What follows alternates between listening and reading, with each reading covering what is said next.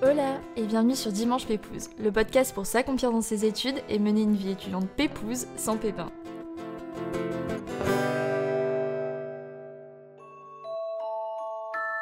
Comment démarrer un projet à côté de ses études et de son travail? Comment se lancer sur les réseaux Quel matériel utiliser Comment s'organiser au quotidien Professionnaliser ou non ses vidéos Être régulier et faire preuve d'autodiscipline Aujourd'hui, nous allons voir comment trois créatrices de contenu niche qui cumulent à L3 plus d'un million d'abonnés sur les réseaux sociaux ont réussi à combiner leurs études et les réseaux jusqu'à quitter le monde de l'entreprise pour vivre de leur passion sous un modèle d'entrepreneuriat qui leur correspondait bien mieux.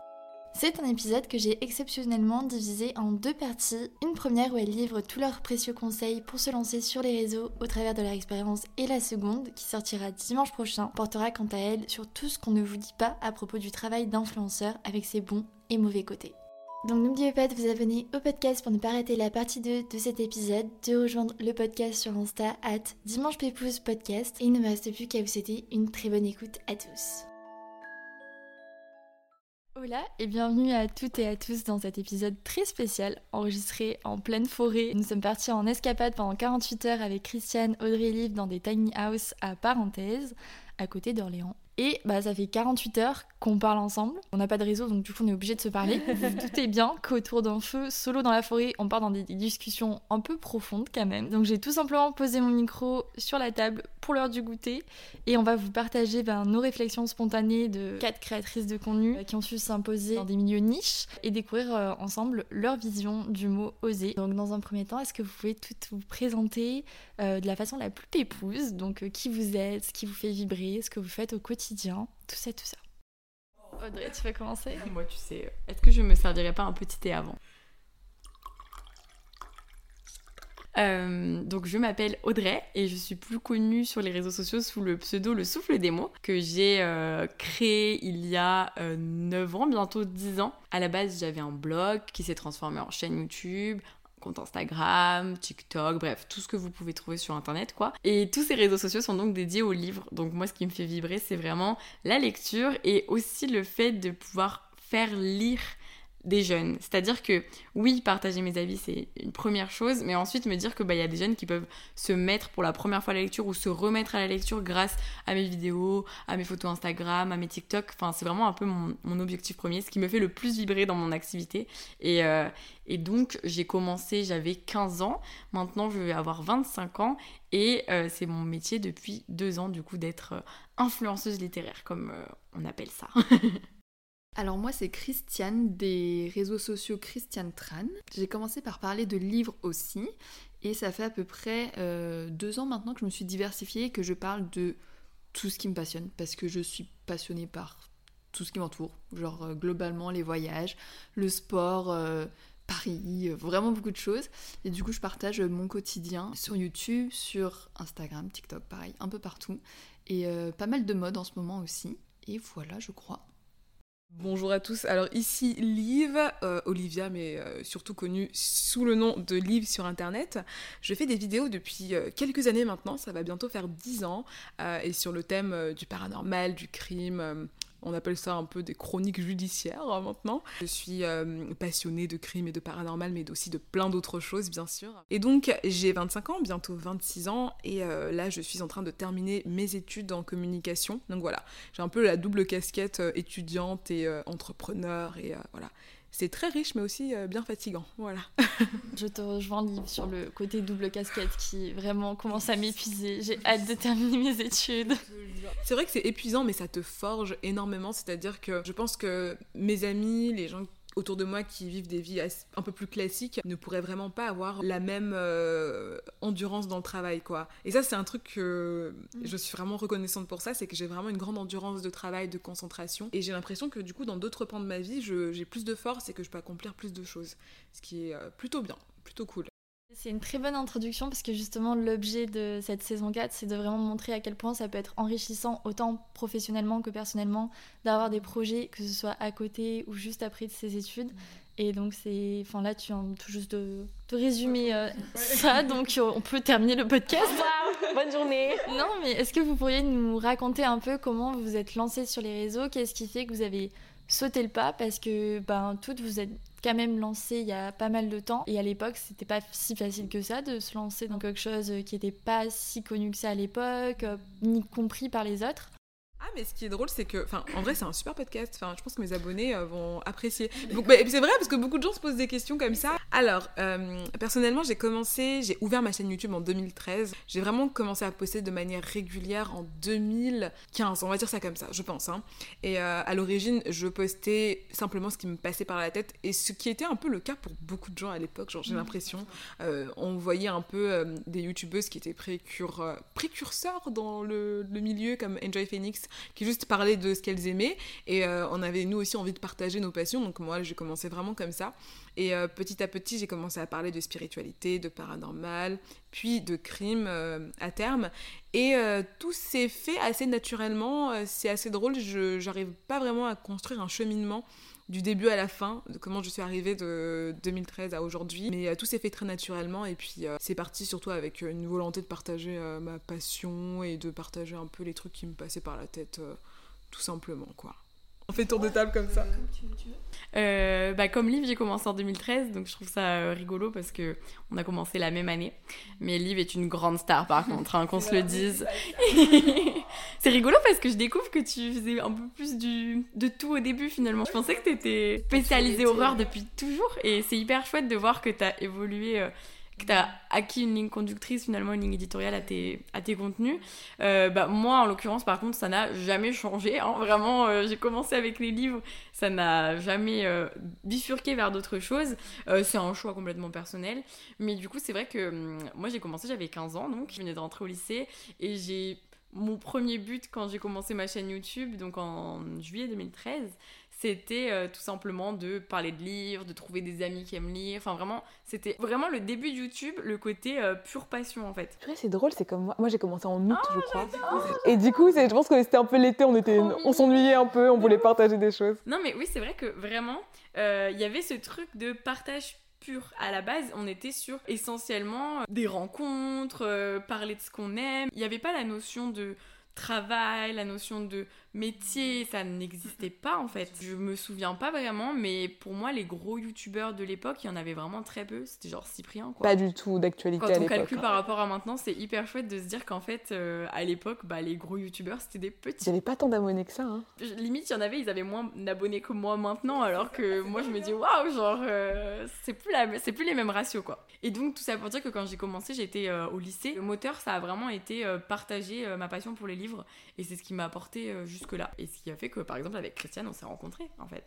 Euh, moi, j'ai toujours regardé des youtubeurs, des blogs. J'étais vraiment passionnée pour vous dire.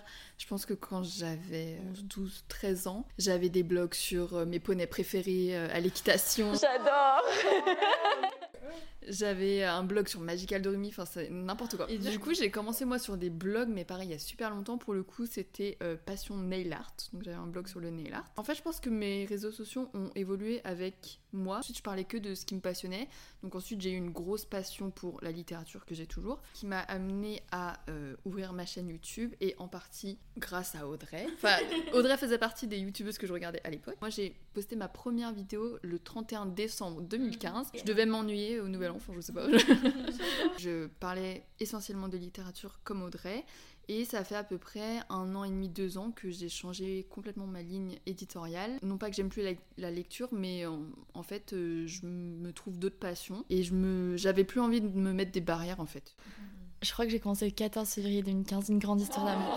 On a tous des dates hyper précises. Tu te rappelles de la date, tu sais, de la première vidéo, c'est tellement stressant et tout. Et bah ma question c'était justement, toutes les trois, vous êtes quand même de base, en tout cas dans des domaines hyper euh, niches. Comment vous avez réussi à faire grandir du coup vos communautés parce que c'est vrai que quand c'est des domaines vraiment très niches comme ça, ça peut souvent être euh, compliqué. Est-ce que vous pensez que c'est le fait d'avoir privilégié peut-être la quantité en postant de façon régulière, la régularité, ou justement peut-être de poster un peu moins parce que bah on va en parler aussi, mais c'est quand même compliqué de démarrer un projet, surtout au début, quand tu apprends le montage, t'exprimer devant la caméra, trouver les sujets, de combiner ça à ses études. Qu'est-ce que vous donneriez comme conseil aux personnes qui veulent se lancer et qui ont bah, leurs études à côté ou d'autres euh, un travail ou quoi que ce soit euh, Déjà, je pense qu'il n'y a pas de formule magique pour percer entre guillemets, si on peut utiliser le mot percer, parce que je ne suis pas non plus une youtubeuse aux 5 millions d'abonnés, donc voilà, c'est pas non plus. Euh, mais en effet, dans le domaine de la littérature, moi, ma chaîne, elle a récemment, comme Lena, à peu près en même temps que Lena, passé les 100 000 abonnés, et dans la littérature, c'était jamais arrivé en fait. Donc j'étais super fière d'être la première à, à être à recevoir le trophée YouTube, mais il faut se dire qu'il m'a fallu 10 ans pour ça. Donc c'est drôle, mais c'est important en fait. C'est enfin, 9 ans. Mais vraiment 9 ans de travail pour arriver à 100 000 abonnés, ce qui peut paraître finalement très peu pour certains. Alors pour moi, c'est énorme. 100 000 personnes qui aiment lire, hein, c'est trop cool. Comme je disais, il n'y a pas de formule magique, mais par contre, il y a euh, plein d'ingrédients en fait pour que la potion elle fonctionne. Moi, ça a été 9 ans de régularité, 9 ans de présence, 9 ans avec très peu d'écart, 9 ans où en fait, je pense que les gens pouvaient compter sur moi, sur le fait que j'étais là. Ça veut pas dire que je me suis acharnée, ça veut pas dire que j'ai fait une vidéo par jour ou quoi. Moi, je pense que je serais incapable de faire des vlogs, euh, des Christmas vlogs, euh, des vlogs mass, des vlogs d'août. Moi, je sais pas faire ça. Faire du montage la nuit et, vivre la journée, en fait, moi, je dois dormir. Et, privilégier le sommeil, je pense que c'est important en fait. Enfin, je me dis, tout va ensemble et vraiment, voilà, dans les ingrédients de cette petite potion magique, il y a le fait qu'il faut aussi rester soi-même. Et donc, c'est tout un équilibre à trouver. Je pense qu'on peut mettre parfois trois semaines à le trouver ou peut-être parfois cinq ans. Euh, je pense que c'est un équilibre qui évolue en, permanence. C'est-à-dire qu'on peut, au bout de deux ans, se dire j'ai trouvé mon équilibre, mais en fait, c'est peut-être pas celui qui nous convient quelques années plus tard. Et du coup, bah, comme tu le demandais, euh, sur l'organisation, comment concilier études, etc. Typiquement, j'ai commencé à 15 ans et en fait, c'est rigolo, mais c'était tellement une passion que je me suis pas rendu compte que c'était du travail. Et, et c'est ça qui est magique aussi, je pense. Beaucoup de magie dans ma phrase. Je me dis peut-être qu'il y a des gens maintenant qui commencent les réseaux et tout pour des raisons peut-être beaucoup moins euh, passionnelles que moi en tout cas. Et, et c'est ce qui fait la différence probablement. Parce que au final, quand j'ai commencé, bah, jamais je me suis dit, non mais ouais, jamais je me suis dit, je vais en vivre, je vais. Et du coup, il n'y avait pas d'intérêt. Et je me dis, quand on fait quelque chose sans intérêt, ben en fait, on est juste euh, nous-mêmes, c'est hyper sincère. Et la sincérité, un des ingrédients principaux de la potion magique, euh, parce qu'il faut que les gens sachent qu'ils peuvent te faire confiance. Justement, pour que ça devienne ton métier, il faut qu'il y ait un vrai lien de confiance qui se soit établi avec les gens à la base. Parce que sans ça, comment ils peuvent savoir si tu leur vends vraiment un truc cool ou si tu mens juste pour la thune? Et je pense que c'est vraiment important. Et voilà, c'est vraiment un tout. Et comme je le disais, le sommeil, rien à voir. Mais en fait, dans la potion magique, ça compte le sommeil parce que pour tout concilier, c'est vraiment un équilibre. Et moi, ça fait deux ans que c'est mon métier et ça fait deux ans que j'ai découvert la signification du mot week-end. Donc c'est pour ça que je vous dis vraiment, l'équilibre, il est complet. Et du coup, dormir, c'est hyper important. Mais c'est bête, mais si on dort pas bien, les gens vont voir qu'on n'est pas bien et on va beaucoup moins plaire, être moins performant, faire des moins bonnes vidéos. Donc euh, vraiment le l'équilibre il est vraiment à la, à la petite goutte près mais, euh, mais je pense que voilà tout le monde peut le trouver et il y, a des, il y a des hauts et il y a des bas et c'est une aventure qui est pleine de rebondissements je pense mais ce qu'il en reste c'est que enfin voilà rester soi-même pour moi c'est hyper essentiel s'acharner mais tout en étant euh, enfin faut quand même garder du temps pour soi. Mais je pense qu'on va en reparler après de tout ce que ça peut générer comme stress et tout ça, quoi. Euh, aussi par rapport à la quantité, qualité de vidéos, je pense qu'on n'a pas forcément besoin aujourd'hui d'acheter du matos de fou pour commencer parce qu'il y en a plein qui osent pas se lancer et qui attendent, je sais pas moi, d'avoir le bon micro, d'avoir la bonne caméra. Moi, j'ai commencé, euh, vous allez voir mes premières vidéos, c'est nul. Enfin, vraiment, euh, la qualité est horrible. Et je pense pas qu'il faut attendre d'avoir la bonne caméra parce qu'en fait, bah, t'auras jamais la bonne. Enfin, lance-toi et c'est tout. Quoi. En plus, maintenant, on a des téléphones, euh, en général, ça fait quand même une bonne qualité, quoi. Donc, j'ai plein d'amis comme ça qui me disent Ouais, j'ai trop envie de me lancer sur Twitch, j'ai trop envie de me lancer dans ça, dans ça. Et je leur dis Mais vous attendez quoi en fait? Ça fait trois ans que tu me dis ça, euh, vas-y, lance-toi Puis ça se trouve, tu vas pas du tout aimer, ça se trouve, tu vas faire une vidéo, tu auras acheté 3000 euros de matos et tu vas arrêter. Enfin, je pense aussi, ce qui est important, c'est la régularité. À part ma première année, j'ai toujours été très régulière ensuite à faire ma vidéo par semaine, etc. Et je pense que c'est ce qui, ce que les gens aiment aussi. Au moins, les gens savent que tel jour, tu as ta vidéo qui sort, que tu, qui pourront te retrouver, etc. Encore une fois, il n'y a pas de formule magique. Euh, c'est vraiment chacun fait comme il le semble, comme bon lui semble. Moi, je suis d'accord avec Christiane, surtout parce que Christiane, c'est ma conseillère en matériel et que c'est vraiment grâce à elle que j'upgrade. Donc, vous voyez, à la base, elle était abonnée à ma chaîne, mais maintenant, euh, c'est moi qui récupère des conseils. Et surtout, ce que je voulais dire, avant de laisser le livre parler, parce que le livre, elle est vraiment très pro, très perfectionniste. et c'est hyper intéressant de comparer ça aussi. C'est-à-dire que Liv, c'est quelqu'un de très perfectionniste. Si vous regardez ses vidéos, vous ne pouvez que savoir que c'est. Il y a rien à redire. Il n'y a rien à laisser au hasard. ouais, rien n'est laissé au hasard, exactement. Christiane, pareil, elle professionnalise beaucoup ses vidéos avec plusieurs plans parfois, plusieurs micros, etc. Il y a de l'investissement. Et puis moi, euh, des fois, c'est un peu à la bonne franquette, mais c'est pour vous montrer qu'il n'y a pas de parfaite façon de faire. Il n'y a pas un vrai manuel pour devenir youtubeur, youtubeuse. C'est chacun fait comme il veut, comme il peut, selon notre niveau de matériel, tout ça. Et ça veut pas dire que ça marchera pas en fait, parce que bah voilà, j'ai réussi à les avoir les 100 000 après 10 ans. Pour rebondir sur ce que disait euh, Audrey, sur ce que vient de dire Audrey, moi par exemple, quand je regarde un vlog déjà, j'ai envie de regarder un vlog simple. Genre, j'ai pas envie qu'il y ait 10 000 plans bizarres avec. Enfin, ça dépend bien sûr, mais si je regarde un vlog, c'est que je veux un truc simple et je veux me sentir proche de la personne. Donc, par exemple, quand je regarde les vlogs d'Audrey ou quand je regarde euh, vos vlogs. En fait, ça dépend parce que du coup, les vlogs de Lena sont un peu plus travaillés, mais t'as le côté aussi authentique derrière qui fait qu'en fait, tu te sens pas trop dans une production euh, de grosse qualité, euh, que ce soit pour les vlogs de Christiane ou de, d'Audrey c'est pareil en fait. Quand je regarde un vlog, je veux un truc simple. Donc, pour le coup, Parfois, euh, le perfectionnisme peut être contre-productif. Donc, il faut connaître aussi son terrain, en fait. Il faut savoir ce que tu fais et pourquoi tu le fais et comment tu le fais, quoi. Du coup, je reprends un peu euh, la question de Léna. Les conseils. En réalité, euh, moi quand j'ai commencé YouTube, et je pense que vous serez d'accord pour le dire, j'ai commencé sans avoir aucune idée en tête de ce que je voulais faire. Et j'ai l'impression que ça aide énormément de partir sans attente.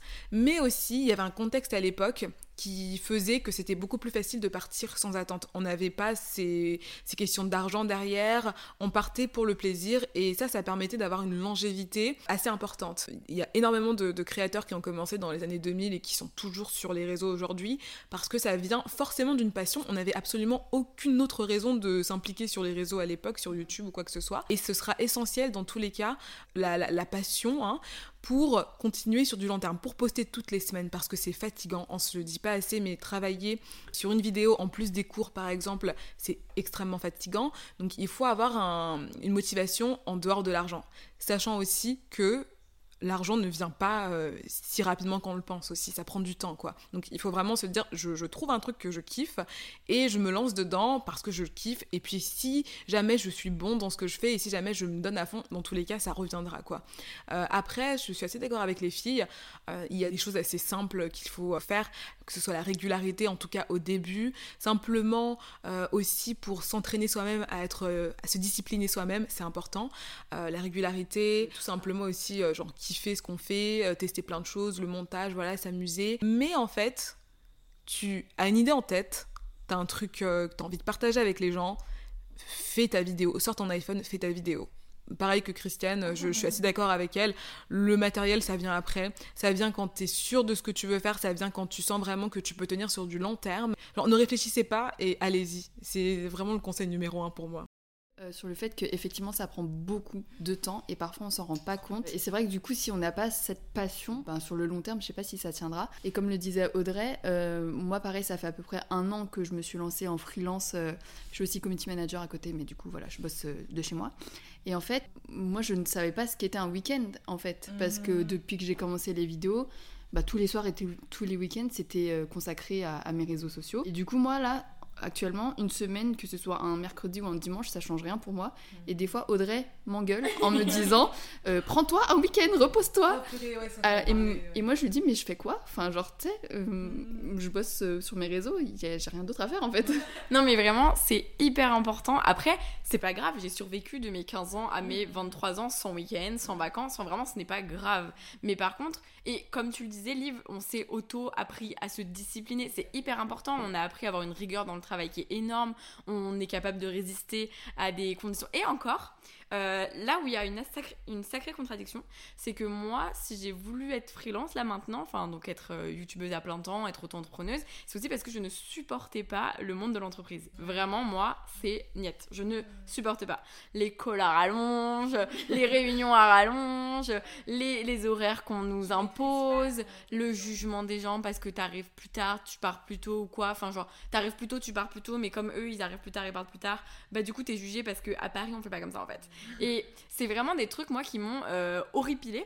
Comme quoi, euh, je peux être très très bonne dans mon travail actuel, mais moi, si on me met dans une entreprise où je dois faire tel horaire, tel truc, ça va me saouler et je vais pas forcément être euh, productive, je vais pas forcément bien travailler en fait. Je dis pas que j'ai mal travaillé hein, toutes ces années, mais vraiment très clairement, j'étais obnubilée par le souffle des mots et j'avais qu'une envie, c'était de rentrer chez moi pour faire mes mails, faire mes vidéos, mettre mes idées en place. Et voilà, c'est tout un c'est hyper difficile, mais euh, ça m'a permis de forger tout ça. Et je me dis, bah voilà, en fait, je suis arrivée à faire en sorte que mon activité soit rémunératrice, me permette d'en vivre. Je vis de ma passion et c'est génial. Et je découvre la joie des week-ends, du coup, des vacances. Et en fait, je me dis, bah ok, c'était un truc, moi, je, je, prône ça. Je prône le fait que Christiane doit prendre des week-ends.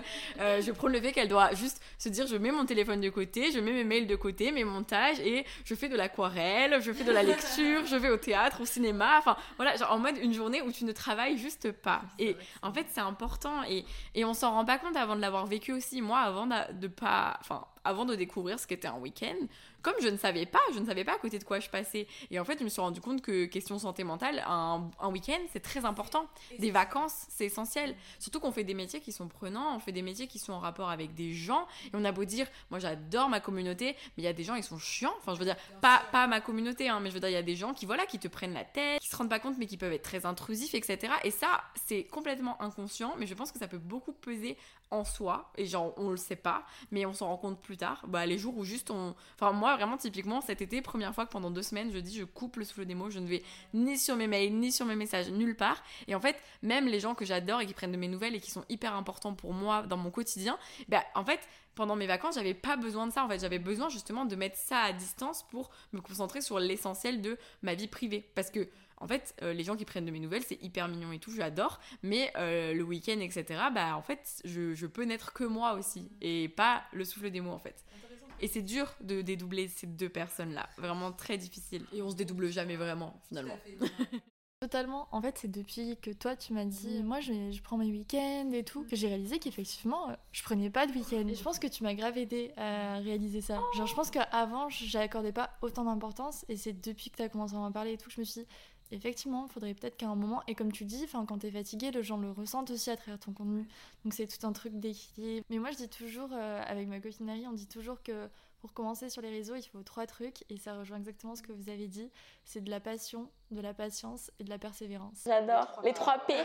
donc quand vous avez créé vos chaînes, euh, donc comme vous l'avez dit, pour vous, c'était pas un travail, c'était vraiment une passion, un truc que vous faisiez euh, à côté. Comment ça s'est fait cette transition de, ok, c'est une passion, et maintenant, je me lance et j'en fais mon travail. Toi, Audrey, tu as travaillé en entreprise, tu t'es rendu compte que c'était pas ce qui te plaisait. Voilà, comment s'est passée cette transition pour vous, pour sauter le pas euh, C'est un peu une question pour moi aussi, parce que c'est exactement ce qui est en train de se passer pour moi. Donc, euh, n'hésitez pas à me donner vos conseils. Alors, pour moi, la transition s'est faite euh, de manière euh, vraiment... J'ai l'impression que je n'ai jamais réellement fait la transition. C'est un peu bizarre à dire, mais j'ai toujours l'impression que je ne travaille pas parce que forcément c'est ma passion. Aujourd'hui, ce qui m'aide à, réaliser qu'en fait j'ai une entreprise, c'est tout ce qui est administratif et le fait que bah, forcément euh, j'ai une, une entreprise et les impôts qu'on marche tous, les, tous les mois. Mais en fait, c'est vrai que hum, c'est compliqué de faire euh, cette transition.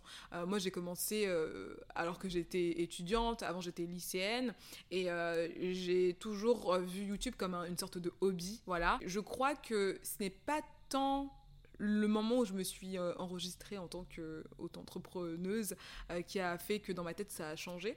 C'est, je crois, le moment où j'ai réalisé qu'en fait, bah, le revenu, j'ai des revenus qui, qui, tombent tous les mois et euh, ces revenus, effectivement, je peux les, les, les réinvestir pour faire grandir euh, ce que j'ai construit ou euh, je peux engager aussi des gens, je peux travailler avec d'autres personnes. C'est en fait quand la structure a, a pris plus de, de place d'un point de vue physique, on va dire ça comme ça. voilà, exactement. Ouais. C'est là où je me suis dit, ah, en fait, bah ouais, du coup, il y, a quelque, y a quelque chose de concret qui se ça passe.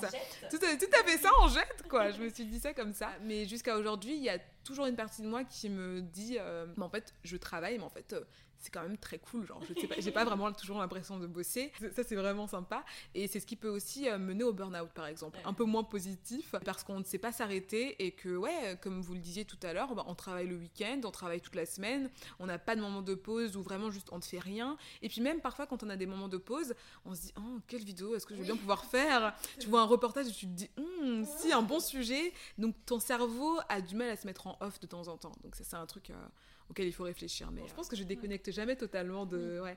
Et si j'étais salariée, ce serait tout à fait différent parce que je vois que mes potes qui euh, finissent le travail et après, hop, me parlent même plus de travail. Genre, je ne sais pas ce que c'est le travail. Mm. Mais moi, j'arriverais, je pense jamais à faire cette coupure ouais. nette en fait. Non, mais c'est hyper drôle parce que tu as dit, en fait, c'est super cool. J'ai pas l'impression que c'est un travail parce que c'est une passion. Et après, tu dis, ça peut mener au burn-out. Et c'est hyper révélateur. Mais en fait, hyper révélateur de ce qu'on fait.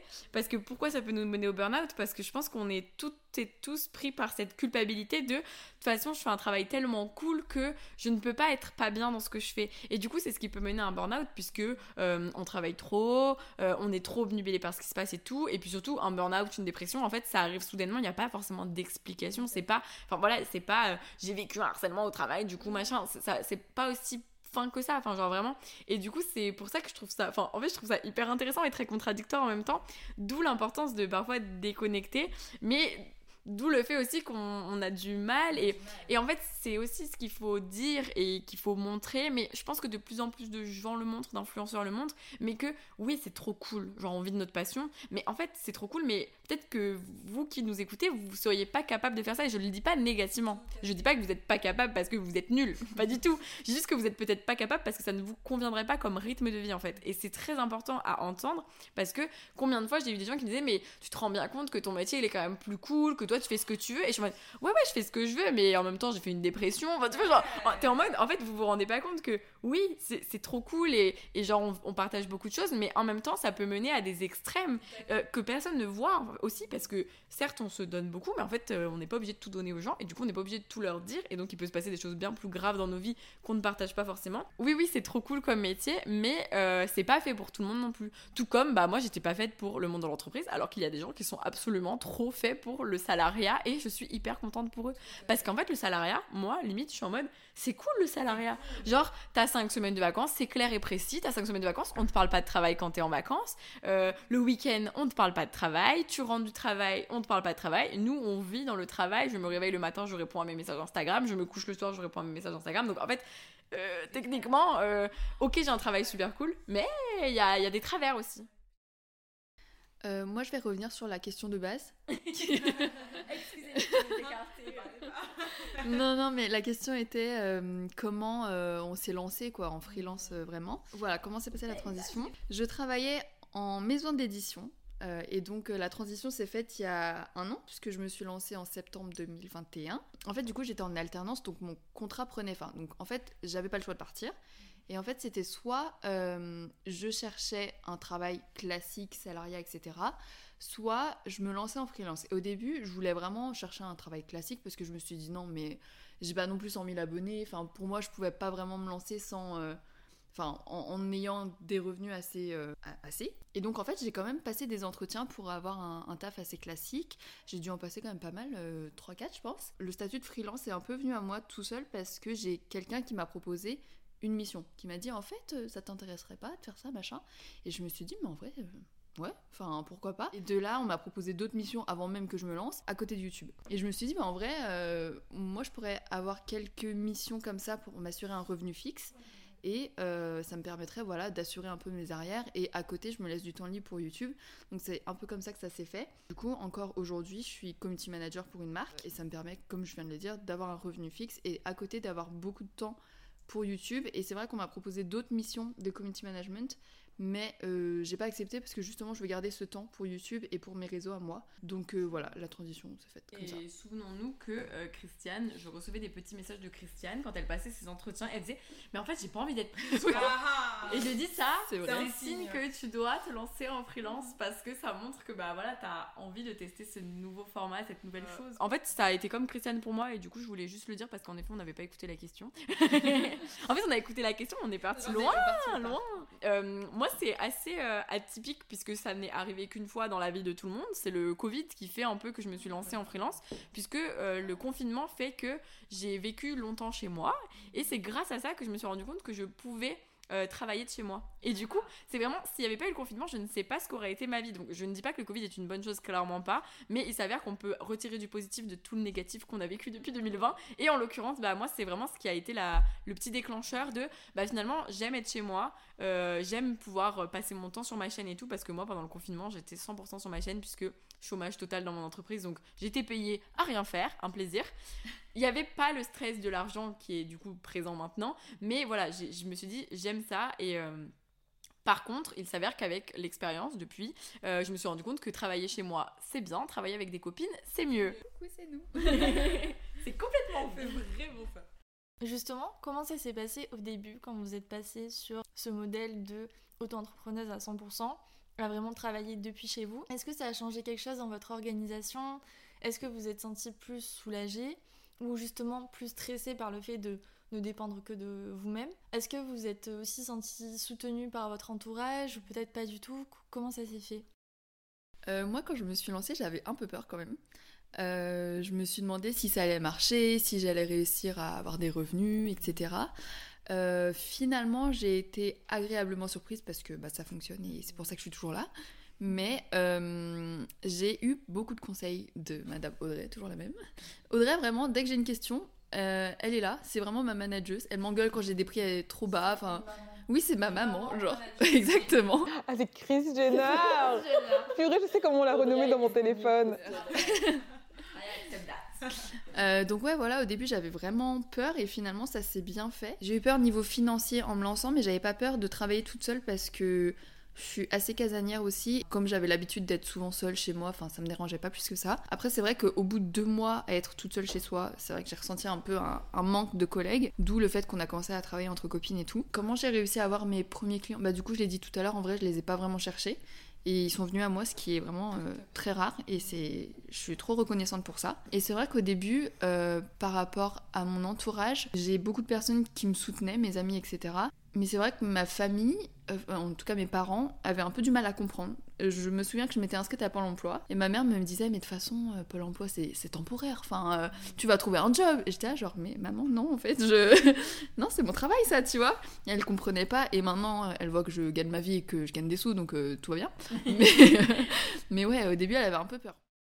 Euh, avec Christiane, on vient de la même communauté littéraire et du coup, c'est intéressant de se dire qu'on est beaucoup dans le l'entraide aussi. On est beaucoup dans le si on refuse une collaboration, on va reporter vers quelqu'un d'autre, etc. Et, euh, et je sais que je peux compter sur Christiane si un jour euh, on lui propose une collab qui lui correspond pas du tout, mais que ça me correspond mieux. À l'inverse, elle sait que moi je renvoie toujours vers elle quand j'ai pas le temps de faire une collab ou que c'est beaucoup plus elle que moi au niveau du genre, etc. Et c'est vrai que du coup, ça, ça aide beaucoup et ça apporte un soutien qui fait qu'on a un peu moins peur. Moi, quand j'ai commencé, par contre, personne n'était là pour moi pour faire ça. J'avais personne sur qui je pouvais compter pour venir vers moi. Encore une fois, euh, le- monde de l'entreprise m'a euh, traumatisée. Non mais en fait, vraiment, je pense que le monde de l'entreprise, j'ai trouvé que autant ça pouvait être beaucoup de solidarité, autant ça pouvait être aussi des coups bas. euh, et, et moi, je comprends pas ça. Après, là, c'est vraiment mon trait de personnalité, mais je ne comprends pas qu'on veuille descendre des gens. Je ne comprends pas qu'on veuille nuire à des personnes. Moi, bien sûr, il y a des gens que j'aime pas et j'aimerais leur nuire, mais je vais pas le faire en fait. Enfin, tu vois, genre. Et moi, je comprends pas que les gens le fassent. Et du coup, pour moi, c'est une évidence que euh, si on est amis et tout, ben, on doit se soutenir et s'entraider. Enfin, vraiment, c'est la base. Après, oui, j'ai mon petit côté maman. Enfin, ça, Mais euh, je te rejoins sur ce que tu dis et je trouve que justement c'est peut-être euh, particulier aussi à votre univers parce que je trouve que dans l'univers YouTube lifestyle il y a quand même beaucoup ce truc de Ouais. chipotage, compétition, tout ça. C'est ce que m'a dit mon copain aussi il y a pas longtemps. Il m'a dit mais en fait tu sais je suis content que t'es attendu de te lancer à 100% à la fin de tes études et en fait il m'a dit je le sens bien maintenant que t'es entouré des personnes qui sont dans le même milieu que toi et qui pourtant sont bienveillantes au contraire d'autres personnes dans le milieu qui peuvent euh, vraiment avoir cet aspect compétition. Et là il m'a dit je sais que t'es pas seule et ça ça le rassurait grave. Et moi je me suis dit c'est vrai que c'est peut-être ça aussi qui m'aide de me dire en fait je suis entourée de personnes bienveillantes et je trouve que c'est hyper important quand tu te lances dans un milieu comme ça où tu apprends des choses que par toi-même. Hyper important de vraiment essayer de bien s'entourer et c'est, je trouve, dans ce milieu pas facile. Ah, je suis très contente d'être autour de cette table avec des personnes bienveillantes. Moi, je suis intriguée par toi, Liv. Comment ça s'est passé? Parce que ah tu nous as pas trop raconté ça. c'est vrai que euh, YouTube et euh, enfin être euh, être créateur de contenu de manière générale, c'est euh, un métier très solitaire, hein, vraiment très solitaire. Et souvent au début, on a beaucoup de mal à créer des liens avec d'autres personnes parce que euh, on n'a pas envie non plus de, de, paraître euh, intéressé, par exemple. Moi, c'est un problème que, que j'avais beaucoup. J'avais du mal à aller vers d'autres créateurs parce que j'avais pas envie de paraître intéressé. Euh, on entend énormément de choses aussi. voilà, c'est compliqué. Hein. Genre, ne jamais parler à personne parce que tu as peur qu'il pense ça. Exactement. si tout le monde pense ça, mais personne, personne ne se parle. personne ne se parle. Et du coup, bah, souvent, euh, j'ai souvent attendu que d'autres créateurs qui étaient du coup qui avaient plus d'abonnés que moi viennent me parler pour là créer des liens. Il n'y a pas cette gêne de ma part en fait. En fait, c'est quelque chose d'essentiel, mais c'est quelque chose de difficile à faire. Il faut bien s'entourer. Euh, moi, de mon côté, j'ai souvent été euh, seule sur YouTube depuis le début, parce qu'en plus, euh, je viens d'une niche où j'ai été un peu, je pense, la, une des premières à faire ce genre de vidéos. Donc, il n'y avait pas forcément une grosse communauté dans le true crime à l'époque. Et jusqu'à aujourd'hui, on n'a pas une communauté comme, j'imagine, les youtubeurs littéraires qui peuvent s'entraider, discuter entre eux, etc. On a un petit groupe sur Twitter, on discute de temps en temps. si on voit que la vidéo de quelqu'un est plagiée quelque part, voilà, on va, on va juste informer la personne, mais on n'a pas ce lien quotidien où on parle très régulièrement. Donc ça reste quand même assez euh, difficile de, de, de, créer des liens avec d'autres créateurs. De mon côté, c'est ce qui a été le plus difficile à gérer, c'est d'être seul, de travailler seul au quotidien, de ne pas savoir à, qui je peux euh, poser cette question, est-ce que je suis assez payée? Enfin, il y a plein de choses qu'on ne sait pas en fait quand on commence sur les réseaux sociaux. Il y a plein de trucs qu'on ignore et du coup, euh, bah, souvent on se fait un peu entuber euh, parce qu'on ne, on a personne qui peut nous donner des informations sur des choses assez basiques au final. Sinon, je dirais que la chose la plus difficile à gérer, c'est vraiment le fait d'être seul et de dépendre que de soi-même et de se dire que je suis responsable totalement euh, de mes finances. C'est-à-dire que si jamais je tombe malade un jour et que je peux pas poster sur YouTube, j'aurai bien sûr euh, de l'argent qui va continuer à rentrer pendant, je sais pas, peut-être euh, pendant quelques mois peut-être, mais c'est un métier où il faut être régulier. Et donc j'ai toujours cette crainte-là de, de, ne pas poster assez. je me dis aussi, bah, si un jour je suis malade, comment ça va se passer? Et ça c'est depuis le début, depuis le moment où j'ai commencé à en faire mon métier, ça a été euh, mon plus gros problème, ça a une grosse source d'anxiété. Après, au niveau de ma famille euh, et de mon entourage, euh, le soutien, moi je suis dans une niche qui est très spéciale, donc voilà, j'ai toujours eu des, des, remarques un peu au, dîner de famille, euh, qu'est-ce que tu fais C'est bizarre, voilà. Euh, tu, parles de, tu parles de psychopathe et tout, c'est dangereux, voilà, t'es un peu chelou, quoi. Euh, mais à part ça, quand même, j'ai toujours été très soutenue, même par ma famille. simplement, ma mère me disait toujours, tu n'abandonnes pas tes études, tu continues, et c'est un conseil que je donnerais à beaucoup de monde, hein, vraiment. Je suis complètement d'accord sur le fait que c'est quand même bien de terminer ses études et d'entreprendre des études parce que quand je me suis lancée euh, en freelance, je me suis dit, tu sais quoi, teste un an. Si ça marche pas, au pire, t'as ton diplôme, t'as ton master, donc bah tu chercheras un taf plus tard, quoi. Donc j'ai quand même toujours ce bagage que si jamais ça marche plus, si ça dégringole ou que sais-je, bah j'ai quand même mon diplôme de marketing, machin, et euh, je pourrais retrouver un taf euh, dans une entreprise classique, quoi. Donc je pense que c'est toujours bien d'avoir un bagage. Et je pense que si toutes les quatre autour de cette table, on a réussi à concilier et nos études, et notre passion, et d'en faire un métier, je pense que tout le monde en est capable. Il suffit de beaucoup de... Ok, ça peut être fatigant, ok, ça peut ne pas être facile tous les jours, mais on en est capable et vraiment ne pas se précipiter du coup parce que on arrive à une époque où les jeunes, ils idéalisent peut-être le métier de youtubeur, ils savent que c'est difficile, ils savent que c'est pas en claquant des doigts, mais des fois ils se disent voilà, je veux devenir youtubeur. Alors qu'en fait, faut se dire que nous, les youtubeurs, on, ne voulait pas devenir youtubeur, on voulait juste partager ce qu'on aimait sur les réseaux et c'est toute la nuance du truc qui fait que faut pas se précipiter, faut pas dès qu'on commence à avoir un peu de notoriété se dire bon bah voilà, j'ai 18 ans, euh, je marche, je gagne de l'argent, donc j'arrête tout parce que c'est ce que j'aime. Parce qu'en fait, ok, c'est cool. Et après, vraiment, je ne nie pas le fait que vous aurez dans tous les cas des capacités qui vous permettront de faire certains métiers. Mais euh, faut pas oublier que le monde du travail, c'est un autre monde. Faut pas oublier que les youtubeurs, il y a encore beaucoup de mépris et que du coup, il y a plein de gens qui ne reconnaîtront pas votre juste valeur parce que euh, vous n'avez pas fait les études qu'il fallait. Donc, du coup, faites des études. Enfin, vraiment, euh, euh, moi, j'aurais. Je me dis, oui, j'aurais aimé arrêter avant, mais en fait, j'ai pas arrêté et je suis bien contente. J'ai un bac plus 5 et maintenant, je sais que, bah voilà, dans. Puis même, là, on a 24, 25 ans, mais on sait pas. On sait pas si quand on voudra acheter une maison, on voudra pas reprendre un métier en CDI. On sait pas si quand on aura un enfant, on voudra pas s'assurer nos arrières en ayant un métier en CDI. On ne sait pas. Donc, du coup, c'est toujours pareil. On ne sait jamais. On savait pas qu'on en serait là aujourd'hui ou qu'on passerait un week-end chez parenthèse tous les cas. Donc, on ne sait jamais rien. Donc, vraiment, assurer les arrières, c'est quand même important parce que, bah, comme le disait Liv, l'argent, c'est une grosse source d'anxiété pour beaucoup de personnes, pour tout le monde en fait. Enfin, je veux dire, l'argent, quand on en manque, on, le ressent. Enfin, je veux dire, voilà, c'est très important. Donc, c'est quand même primordial de faire attention à ne pas tomber dans cette spirale de on stresse en permanence parce que voilà. Alors que nous, je pense qu'on a eu l'expérience et le bagage pour gérer ça du mieux qu'on peut. je rebondis juste sur l'argent. Il euh, y en a qui pensent que être youtubeur, euh, voilà, on est tous riches. Mais mm. moi, sachez que par exemple, là, à la rentrée, je n'avais rien, j'avais pas de contrat et j'étais très inquiète. Et je me suis dit, en fait, ça se trouve, dans deux mois, c'est fini. Enfin, tu vois, je, je pourrais plus rien faire et tout. Donc, euh, non, il faut vraiment travailler. Et puis, euh, c'est pas facile tous les jours parce que c'est très, très instable. Est-ce que ça t'a créé une anxiété de te dire, bah, ça se trouve, dans deux mois, c'est fini? Et du coup, est-ce que c'est pas un cercle vicieux en mode, c'est d'autant plus stressant et du coup, t'as peut-être moins de motivation? Enfin, je me dis, est-ce que ah, ça complètement. Pas... Ouais. ouais. début septembre, là, j'étais pas très bien parce que je me suis dit, bah, en fait, il y a rien qui va, quoi. Enfin, ça m'a démotivée. Je me suis dit, pourtant, euh, tu sais, je donne tout et j'aime trop ce que je fais et tout, mais bah, parfois il y a des hauts et des bas et c'est pas trop de mon ressort aussi, tu vois. Mercure rétrograde. Il faut savoir aussi que YouTube, euh, la création de contenu sur Internet, c'est, ce sont des métiers qui sont vraiment tellement aléatoires où tu ne dépends que d'un algorithme. En fait, il y a peu de choses qui sont dans ton contrôle en fait. Parfois, tu vas faire une vidéo comme toutes les autres avec euh, le même type de miniature, avec le même type de titre. Tu ne sais pas pourquoi ça ne fonctionne pas. Et ça, par contre, euh, la santé mentale des youtubeurs, euh, des créateurs de contenu, on n'en parle pas beaucoup. Mais imaginez juste que votre travail dépende du bon vouloir des gens.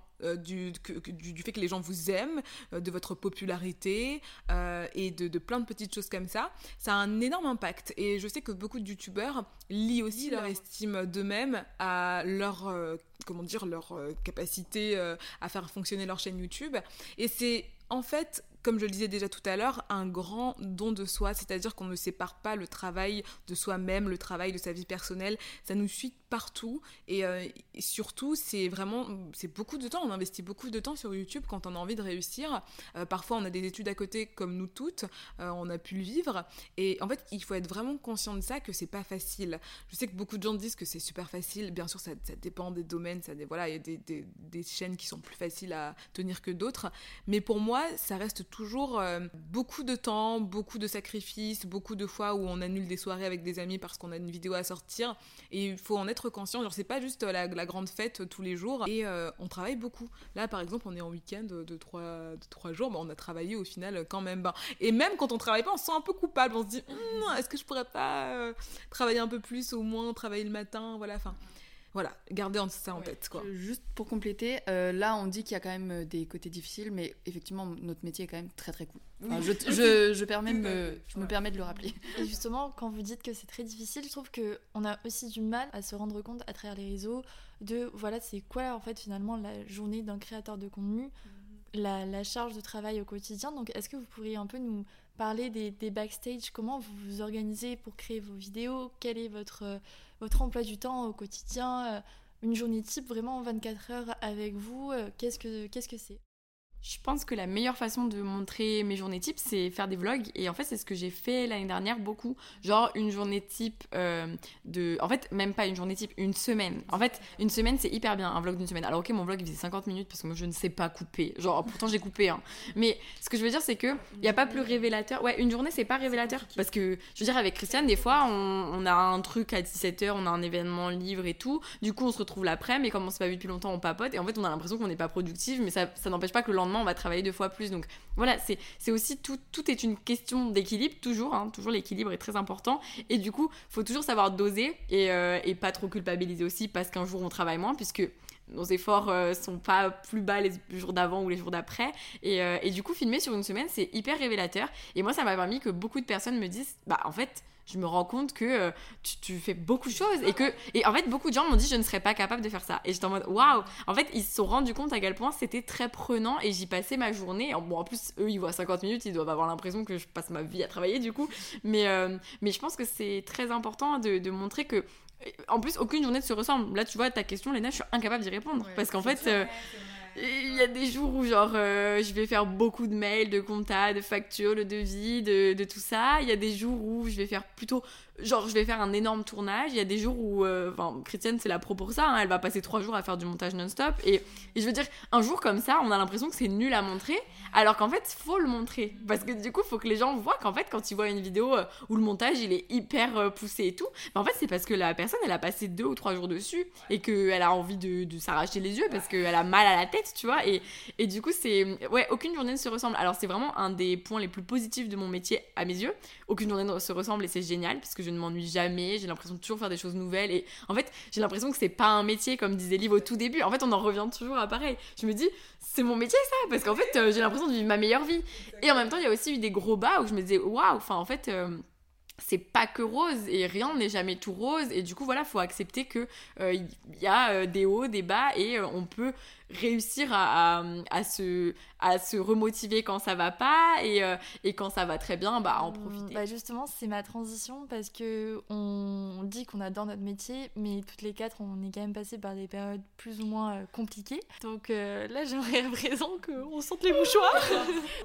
non, mais si on peut parler des aspects moins fun, parce que c'est important aussi de, comme tu dis, de montrer la, la réalité. Et si bien sûr vous en- vous sentez à l'aise euh, d'en parler, est-ce que vous pouvez nous raconter bah, les moments difficiles par lesquels vous êtes passé et surtout comment vous avez réussi à les surmonter pour euh, peut-être des personnes qui pas forcément se lancent sur les réseaux sociaux mais même dans l'entrepreneuriat tout court euh, je pense qu'on passe tous par des moments difficiles et ce qui est encore plus difficile c'est quand on est seul dans notre truc l'entrepreneuriat c'est ça qui est difficile c'est que quand on passe par un moment difficile on est seul.